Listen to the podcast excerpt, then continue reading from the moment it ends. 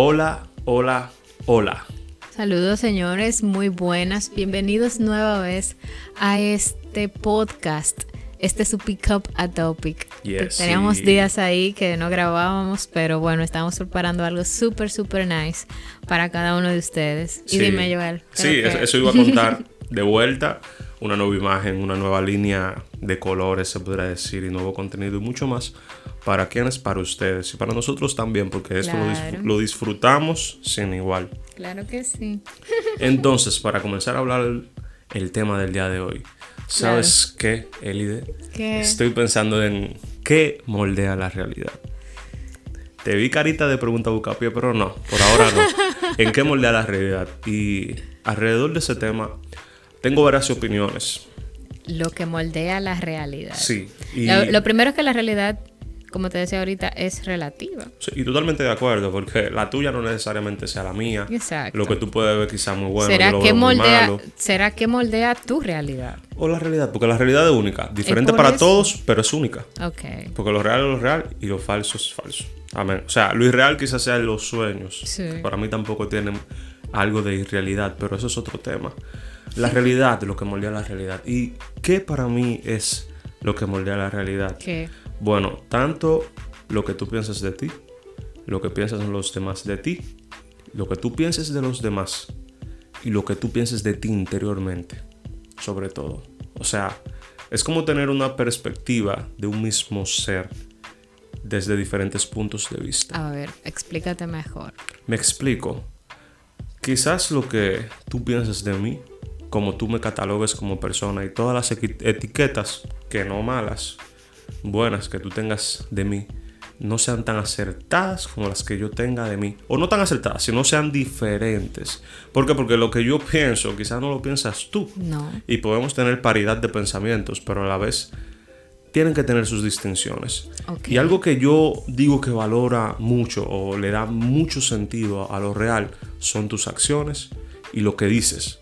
Porque a pesar de que no hagas algo, pero sí lo digas, eso en medida buena, mala, lo que sea, afecta. Como lo que yo pienso, lo que tú eres, lo que reflejas y lo que, bueno, lo que eres, lo que piensas y lo que reflejas. Y esa triada es lo que para mí forma el sentido de todo. Entonces dentro de esa misma triada es que están esos distintos canales dentro de lo que haces y lo que dices y lo que piensas. Entonces, ¿qué es lo importante aquí? Y traigo a colación el libro de los cuatro acuerdos porque me, me reflejo mucho con el primer acuerdo en este sentido. Que, ok, tienes que ser impecable con tus palabras, pero yo tengo una opinión un poco distinta. O Vamos a, ir- o vamos a decir que abundo más el tema y digo que tienes que ser impecable con todo. Ok, en primer lugar, lo que habla lo del libro de, las, de los cuatro acuerdos, en este primer acuerdo, habla muy claro sobre eh, que tú debes de ser una persona impecable con lo que dices, que se conecte exactamente eh, tus palabras con lo que reflejas ante los demás. O más bien dicho, con lo que piensas. Digo O con lo que piensas. Digo con lo que piensas porque traigo a colación el ejemplo de la madre que le grita a la niña que canta mal, que canta feo, que su voz es horrenda, bla, bla, bla. ¿Por qué? Porque simplemente la mujer había tenido un mal día en el trabajo. Entonces, al momento de llegar a la casa, en vez de encontrar el paz, encuentra a su niño, como todos los niños, gritando, emocionado y con toda esa energía a una hora que quizá para ella no era la hora correcta. Entonces se descargó ahí. ¿Qué pasó? La niña creció con un trauma pensando que su voz era horrenda, no quiso hablarle a los amigos, bla, bla. Quizás es una historia un tanto dramática, pero en sí para mí refleja mucho la realidad de lo que puede provocar el decir. Que también hay algo, que si nos vamos en, retrospectiva, también el no decir es algo con lo cual hay que ser impecable. Lo que dejas de decir afecta.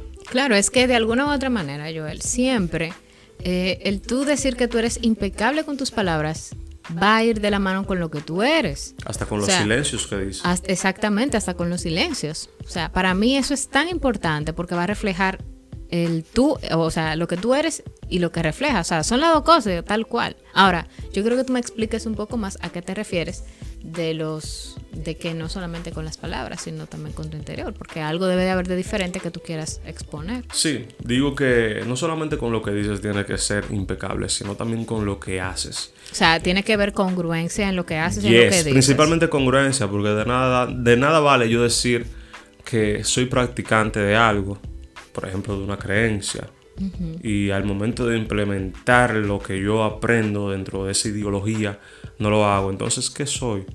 Y me voy mucho al punto de la creencia porque para mí nada es absoluto. Claro. O sea, puedes ser practicante de que el liderazgo eh, de acercamiento con la gente sea lo más positivo que hay. En cambio, otros dicen que no, que es el liderazgo con el ejemplo. Simple, no decir tanto, sino hacer por ti y esperar a que el otro te siga.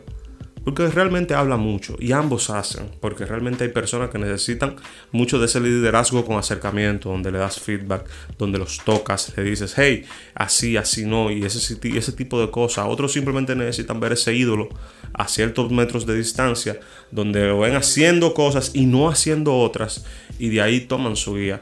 Pero eso, eso es un contacto con el exterior y va también con PNL y todo lo demás. Hay quienes aprenden viendo, hay quienes aprenden escuchando, hay quienes aprenden haciendo, que son los kinestésicos. Entonces por eso yo me baso en que no solamente ser impecable con las palabras, sino impecable con todo. Pero con, todo, e, es muy global, o sea. Sí, y, quizá no está tan allanado.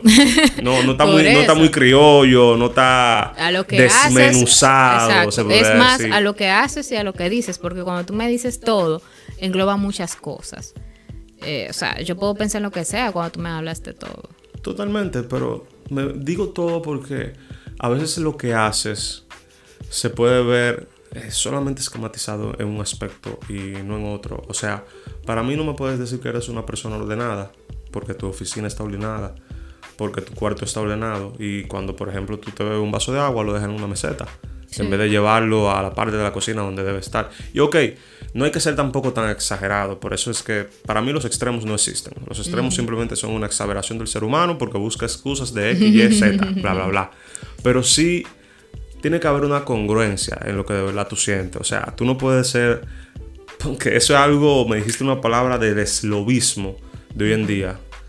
Que ahora tú dices la descripción.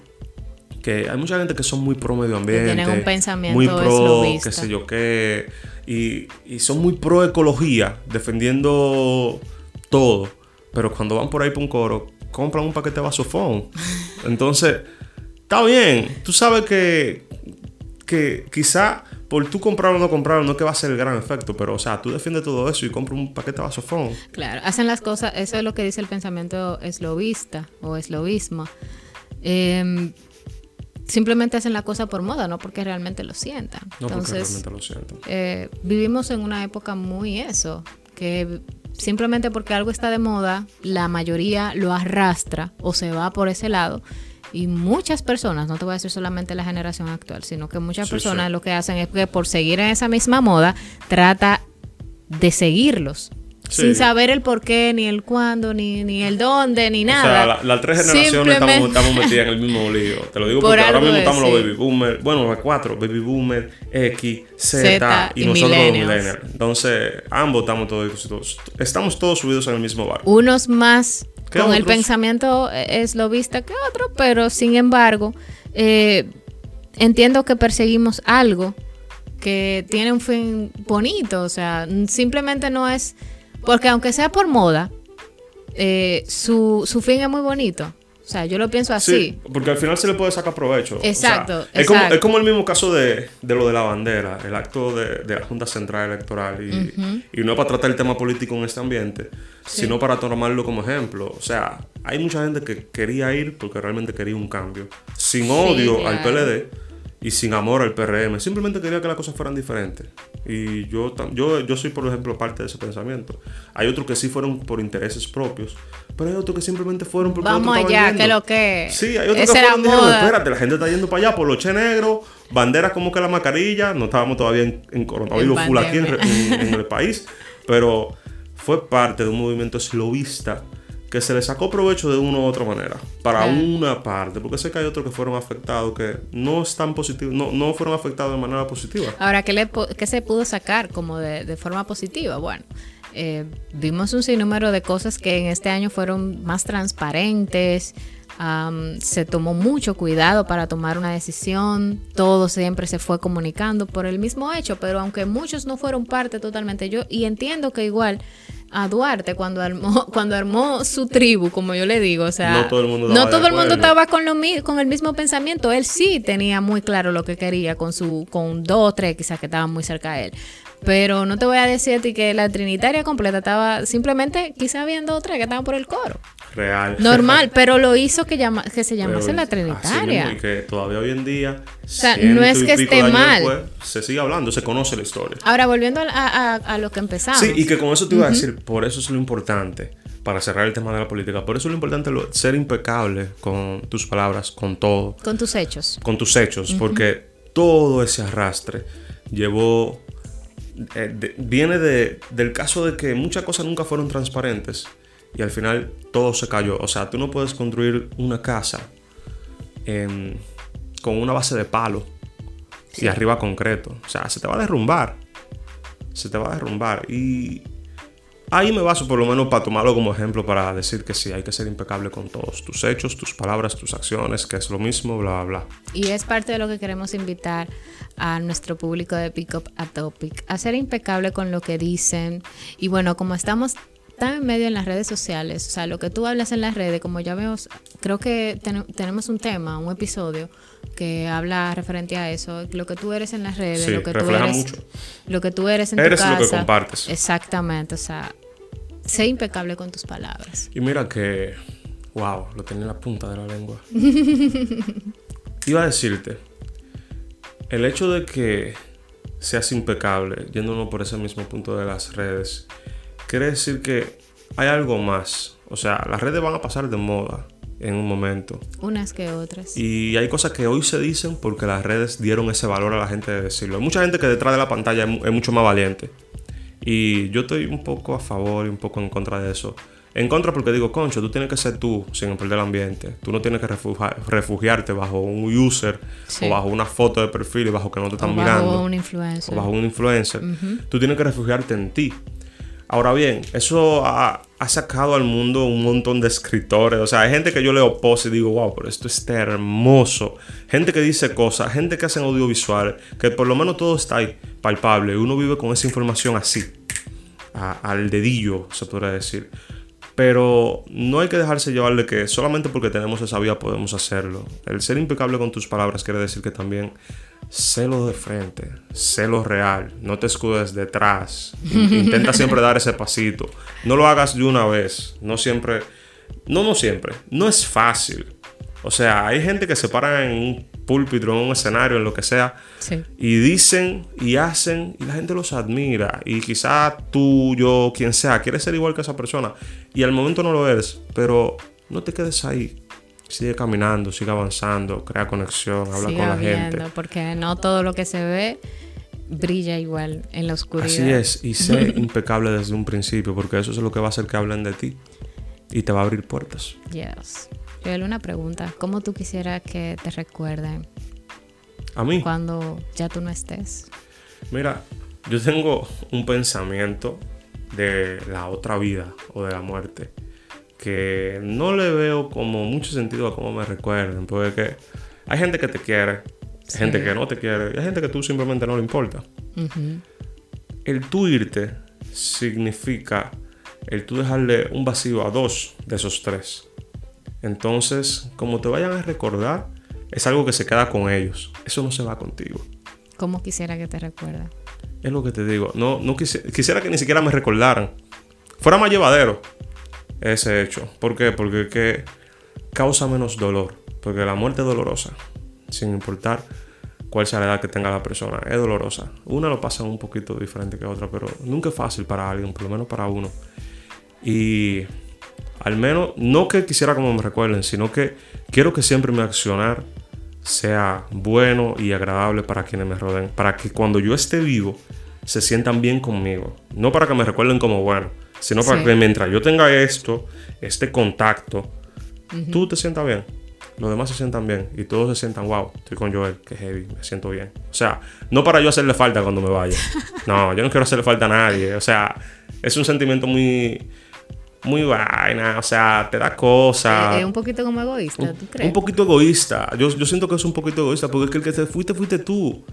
El problema del muerto no es del muerto, es de los que quedaron vivos. Entonces, por eso yo digo, wow, si no me recordaran al momento de yo morir, fuera incluso mejor. Yo Que, creo puf, que. ahí se fuera todo. ¿Tú sabes por qué te hago la pregunta? Porque yo pienso que de cómo las personas te recuerden es porque tú fuiste impecable en tu vida. Muy bien. Entonces, si la gente te recuerda por bien, o sea, como no, Joel fue un chico muy educado, siempre lo que decía era una persona muy segura de sí misma, era una persona tal, o que digan lo contrario. No, Joel nunca hizo nada, Joel nunca, o sea, de alguna u otra manera, esa manera positiva o negativa, por así verlo, eh, siempre fuiste impecable.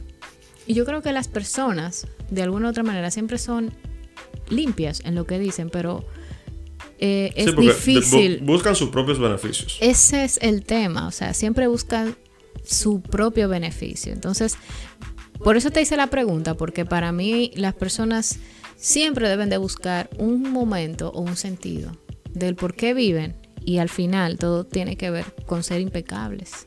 Realmente. Y mira, ya entonces llevándolo a esa perspectiva, porque me fui totalmente por otro lado. Sí me gustaría más que, que me recuerden dejar enseñanzas. O sea que si yo muero y alguien puede decir, yo voy a, yo voy a tomar este curso de acción porque lo ejemplifico con algo que hizo Joel y le sale bien, para mí estoy hecho. Perfecto. Totalmente. O sea, no me recuerde, recuerde lo que yo hice. Recuerda lo que yo hice. Puede ser que se te olvide mi nombre. Fue yo el que lo hizo. Pero tú recuerda el hecho que alguien hizo eso y lo haces y te funciona. Yo creo que ya yo cumplí mi objetivo como ser humano. ¿Te consideras una persona que es impecable en sus palabras? Conmigo sí. ¿Cómo así que contigo? Sí, lo que pasa es que es como decías, cada cosa o cada acción va muy de la mano del interés personal. Personal. Y yo como lo intento de dividir siempre para, para no causar dolor a nadie, es que si algo solamente me afecta a mí, soy menos cauteloso con las decisiones. ¿Por qué? Porque yo sé hasta dónde yo puedo soportar. Claro. Dolor, sufrimiento, alegría, lo que sea. Yo sé hasta dónde yo lo puedo soportar.